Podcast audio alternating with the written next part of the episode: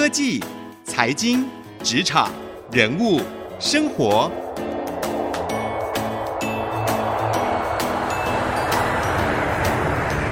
创意领航家。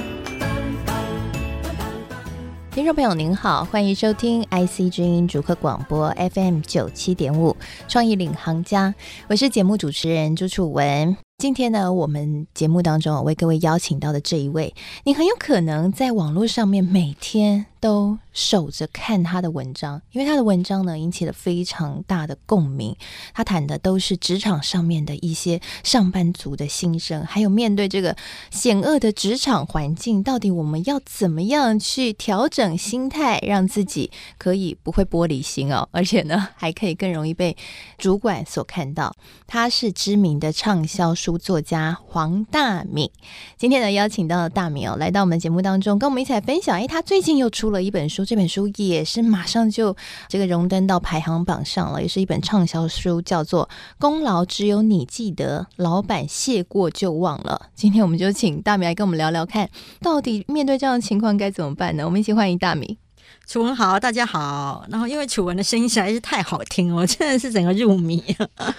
没有这个好听声音，怎么能够配得上你好看的内容呢？你看看这本书，加油书名啊，我真的觉得很特别。是功劳只有你记得，老板谢过就忘了。我觉得这句话真的太写实，可是又太辛辣。我们两个认识啊、哦，跟大家介绍一下大米。大米他的经历非常的丰富哦，他其实是在电视圈出生的。对，我在电视台 这样讲我也很夸张，多家电视台跳来跳去。其实大米也是我以前电视台的长官。对，那后来他到了人力银行去担任这个总监。对，那现在呢，在大学做公关以及写作。对，我在电视台认识大米姐的时候，其实我们大家都蛮喜欢大米姐的。谢谢，因为因为算是一个很温暖的长官了。在电视台这样的环境里面，其实还算蛮不多见的。表现的很好啊，我根本就都不用管他。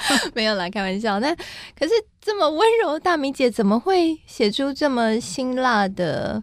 功劳只有你记得，老板谢过就忘了。对，所以我一直很疑惑，你这里面有什么故事吗？那时候你是看到了遇到了什么事情，或是你想要告诉大家什么？你所看到职场，我那时候其实一天到晚常常在面临，就是其实属下大家都会觉得他就是替公司打下了很多的汗马功劳，对，但是他会觉得说，为什么后来机会没有给到他？然后他就会觉得老板忘了他。那我在书里面有讲到一个故事，是讲说，其实那位主管他每一次他都非常鞠躬尽瘁的帮公司就是打天下。对，那老板也就让他一直升职，啊，他就越来越鞠躬尽瘁了。他甚至就是鞠躬尽瘁到说，如果早上有员工迟到，他其实都已经是高层了，但他会站在走道上面，然后去看看今天谁迟到了。去做这么样 detail 的事，甚至如果有员工在九点打卡之后拿出早餐来吃，他会非常的愤怒，他会觉得这个员工太不应该了。你吃早餐应该要在你家啊，所以他认为公司就是他的家，他非常非常爱公司。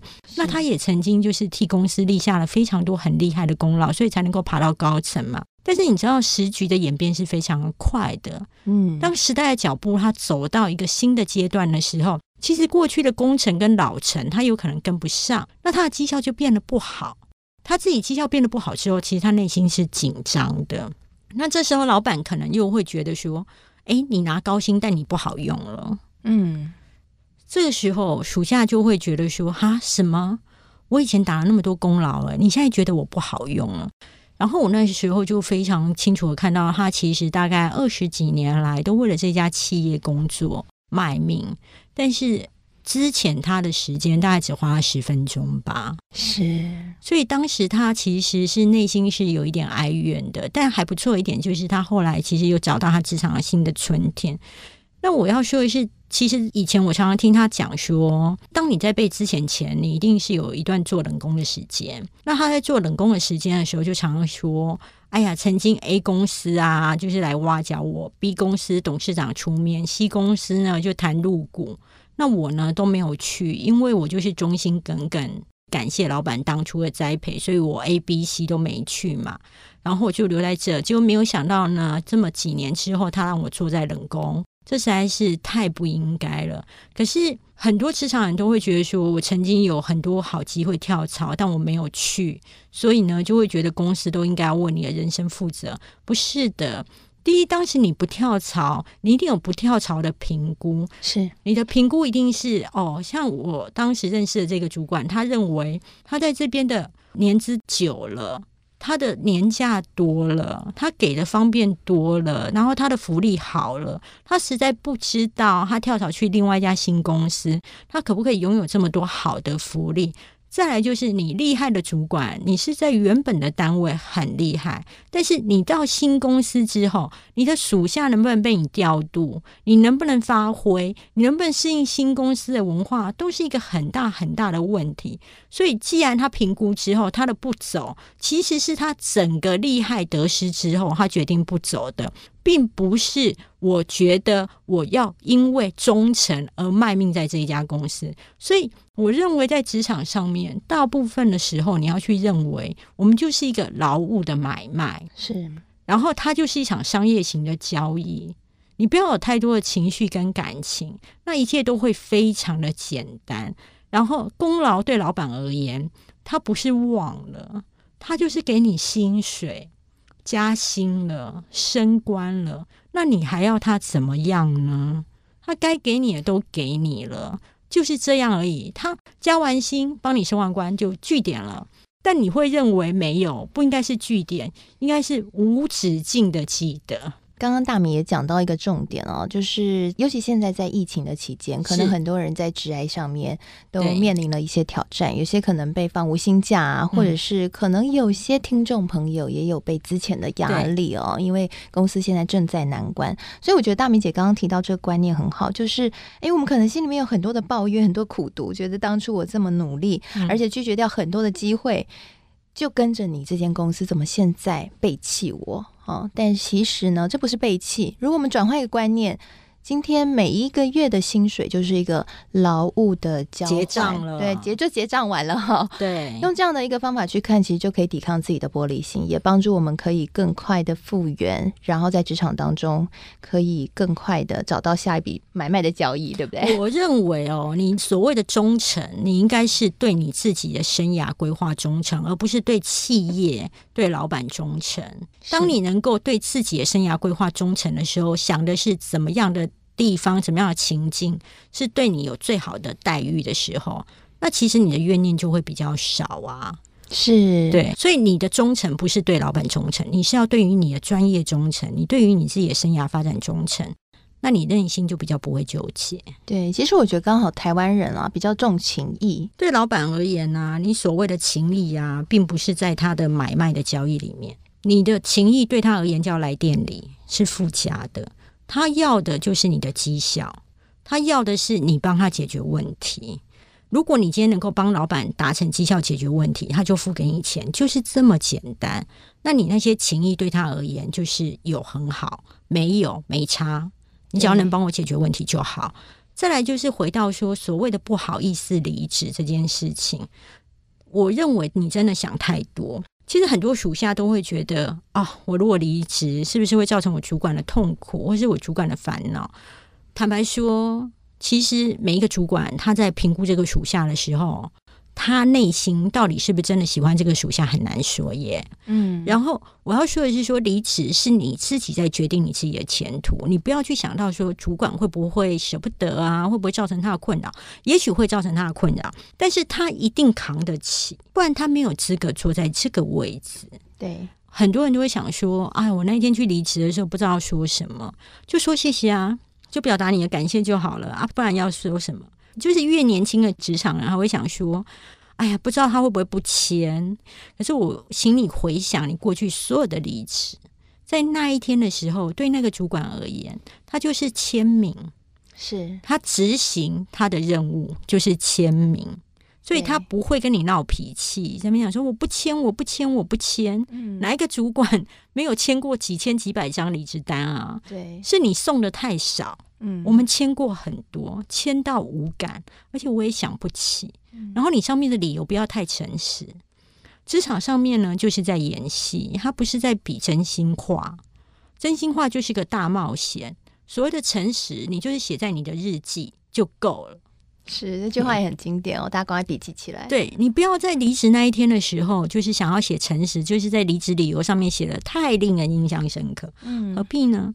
那一天就是好好走完流程就好了，不要把自己想的太重要了哈。对，然后也不要把那件事情想的太严重。对，很多时候其实我觉得台湾人都是喜欢好来好去，嗯，所以会觉得圆满、永不别离，嗯、他就是在告诉你这样才是好的。但事实上，人生当中你很多时候你要面对的是失败，面对的是分手，面对的是离职，它都是一环。对，那你就认为你既然能够就职，你有一天就是会处理离职。对，那为什么时候就职的时候你不觉得感觉到羞涩？那你居然在离职的时候感到觉得不好意思？那请问你到底上班？那你有没有对你的前途好意思呢？你所有的东西都把别人的感觉放在最前面，那你就是把你的人生放在很后面。到最后，你最对不起的人叫做你自己。刚刚大米有特别讲了一句话，不知道大家是不是很有共鸣呢？是在职场上面，真心话其实是一种大冒险。很多时候，在职场上，自己的玻璃心可能是自己想太多了。有的时候，一句简单的谢谢，非常的利落干脆，让离职或是分手就成为是人生中的一段插曲就结束了。那休息一下，广告回来，我们继续来更深入的聊聊。哎，那到底在离职的时候，我们要不要提到要去的下一个单位呢？这个。尴尬的问题，该提还是不该提？而同时呢，大米在书里面写说，走跳社会越乖越吃亏，还说到拼命努力却没看到核心关键是没用的，到底是怎么一回事呢？休息一下，广告回来，我们继续聊。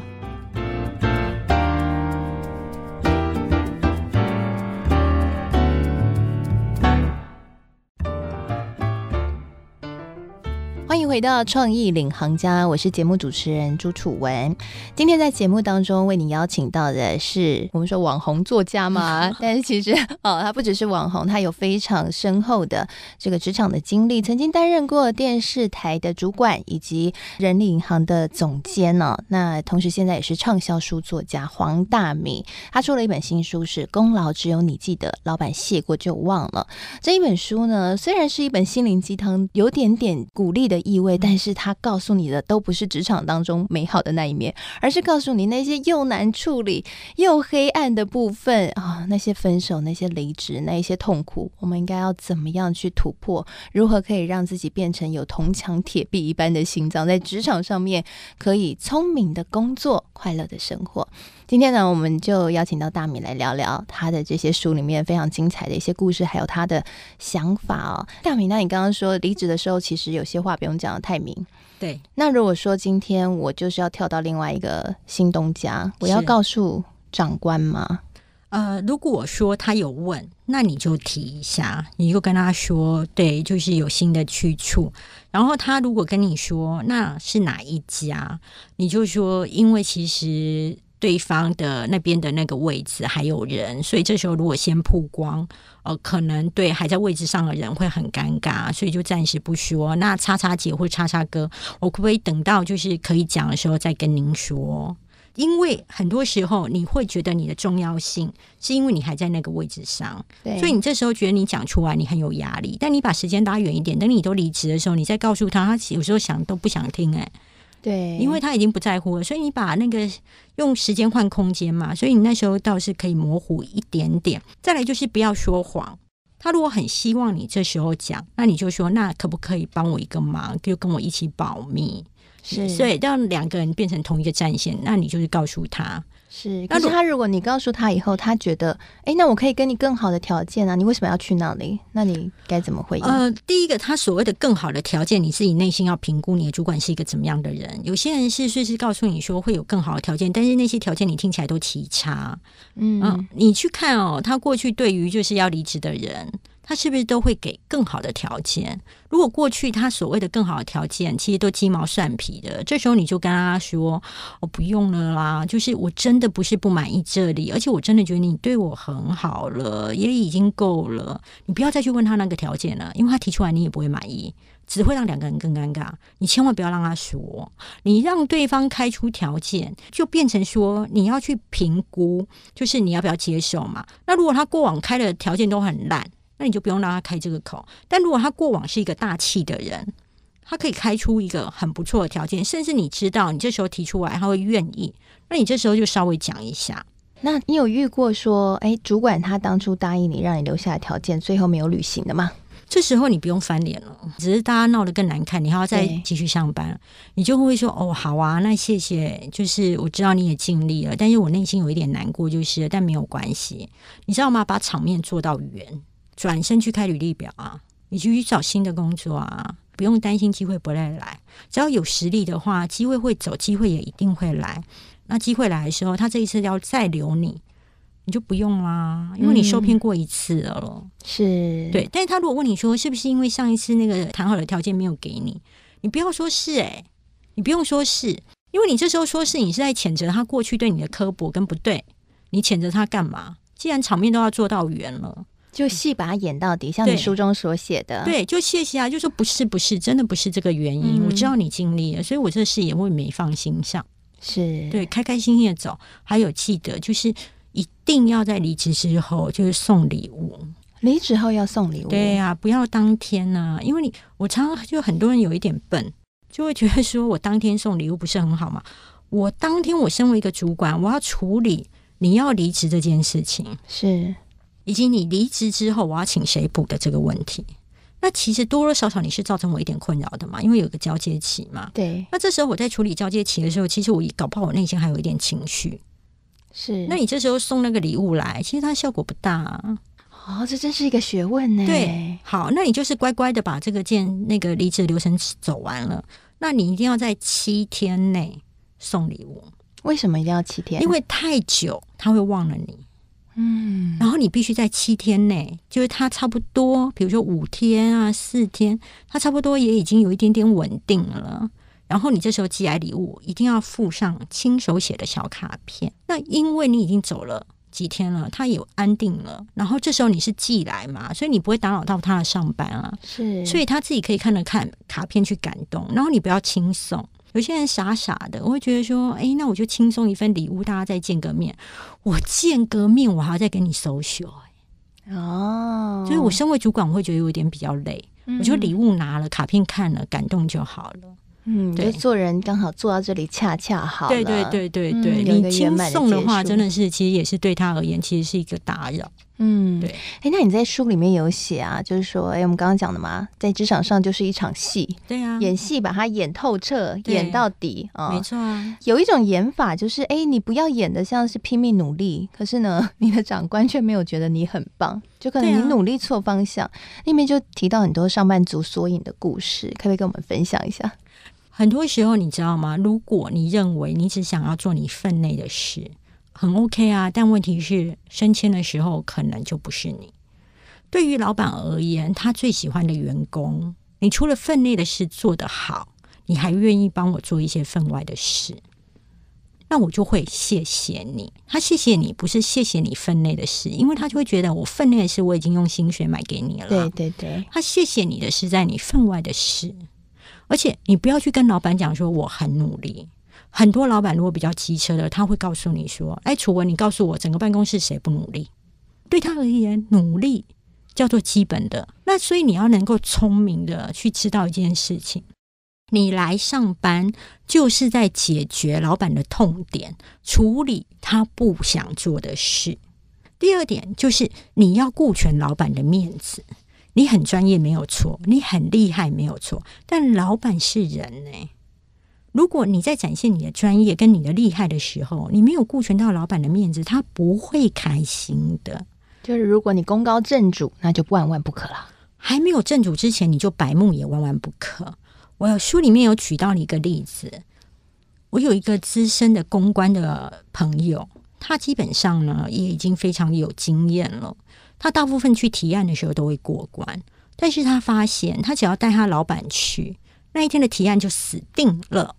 我就说为什么？他说我的老板以前呢也是在公关界的就是第一名，但是呢他后来呢由于就是开了公司，他的内心呢再也不是这种鸡毛蒜皮的抢案子的事，他在乎的是回馈社会或者是帮助弱势。所以呢，他每次跟我一起去提案的时候，就在教育客户不要只考虑营收。我们要多做公益。客户会觉得说，对，这个很重要，但是这今天不是我请你们这家公关公司来操盘的原因。我请你们来是要跟我讨论说，要怎么样可以增加我的市占率，可以吸引消费者的目光。然后我每次都要听你讲大道理，所以对客户而言，他会翻白眼。那我就说，那你怎么办？你去骂他吗？他说才不能呢，我骂他，那他以后整我怎么办？那我就说，那你要怎么办呢？他说很简单啊。每次要提案，尤其越大的客户，我就去看我老板哪一天休假。他真的很聪明。对，他说那一天休假呢，就是我去提案的黄道吉日，因为他不会来，不会跟，我又达成了绩效，我又保住了他的面子，所以呢，他就会觉得我好棒棒。所以，当你能够打理老板的情绪，然后照顾好老板的面子的时候，本身又有战功，怎么可能会不升迁？你告诉我。是，所以其实很多时候跟老板就是不要硬碰硬，有时候绕个弯，让我们老板顾全面子，自己做事反而更好做哦。对，还有很多时候你在讲话的时候啊，你不要坚定讲不要，没办法，就是很弯的讲说，哦，那如果这件事情叉叉哥或叉叉姐，你觉得怎么样来做会比较好呢？还是你觉得怎么样？就是比如说，A 这个方案呢，你是有怎么样的想法？可不可以让我知道？那这样我比较好做。你要用请益跟请教的方式让他讲，因为主管都好为人师啊。是对，那你就让他尽情的讲。那他在讲的过程当中，你就可以慢慢知道，其实他比较喜欢 A 方案或是 B 方案。是，那你就提问是很有力量的。有呀，提问力很重要啊，提问力很重要。对对，所以呢，在职场上面哦，真的不是越乖越好，有时候越乖越吃亏，对不对？越乖当然会很吃亏啊，因为你会觉得啊，我都听你的话，照你的意思做了。对主管而言，照我的意思做叫基本盘。有时候你就要转个弯，比方说好了，假设今天老板请你去采购一样东西，很多人都会傻傻说：“我挑最便宜的，挑最便宜的感觉上很棒，对不对？”不是的，你要去想，就是说这个东西能不能报账？嗯，如果它最便宜，但它是在海外的网站，它没有办法帮你打统编，你就要舍弃啊。你就要选第二便宜的啊，因为它可以报账啊。所以你要聪明的去想，我做这件事情到底是要解决哪一个痛点？根据那个解决痛点这个目标，然后去做执行。这个东西是需要有一些巧思的。你不是乖乖的说哦，我已经找了一个最便宜的啊，为什么我还要被骂？是，所以有的时候就是必须要去。仔细的思考老板所给的命令当中的各种 option，自己要在心里面列出来，然后比较出它的优劣，帮老板在他的选择上面又做出一个更精致、更准确的选择，老板才会更加的买单哦。所以乖乖的听话。这可能只是最基本的，而且取代性太高了。对，所以必须要聪明的工作，去了解你的老板，知道他的需要，甚至是看到他未来的需要。我们现在都喜欢说这个超前部署，超前部署你 老板的需求，你就很有可能功劳呢。老板不仅记得，他有可能把你放在心里了。对，而且会帮你加薪跟升官。是，好，我们非常谢谢大米今天来到我们节目当中的分享啊，让我们能够更加知道在职场上面很多很难处理的一些。美眉嘎嘎，一些很黑暗，或者是说我们在职场当中所很想要，但是又觉得很困难，像是加薪啊，像是升迁啊，到底要怎么样去突破自己的玻璃心，让自己可以更加的了解老板的需要，给予老板他所想要，让自己这条路可以更加的顺利。把这本书我推荐给大家了。那我们的节目呢，现在每一集也都会放到 Podcast 和 Spotify 上面，所以邀请所有的听众朋友，你也可以上 Podcast 和。Spotify 订阅我们的频道，那您就可以随选随收听了。那同时呢，在今天的节目最后啊，我也会将采访笔记放在我的粉丝团，搜寻财经主播主持人朱楚文，就可以看到采访笔记了。谢谢您收听今天的节目，我是楚文，我们下次再会。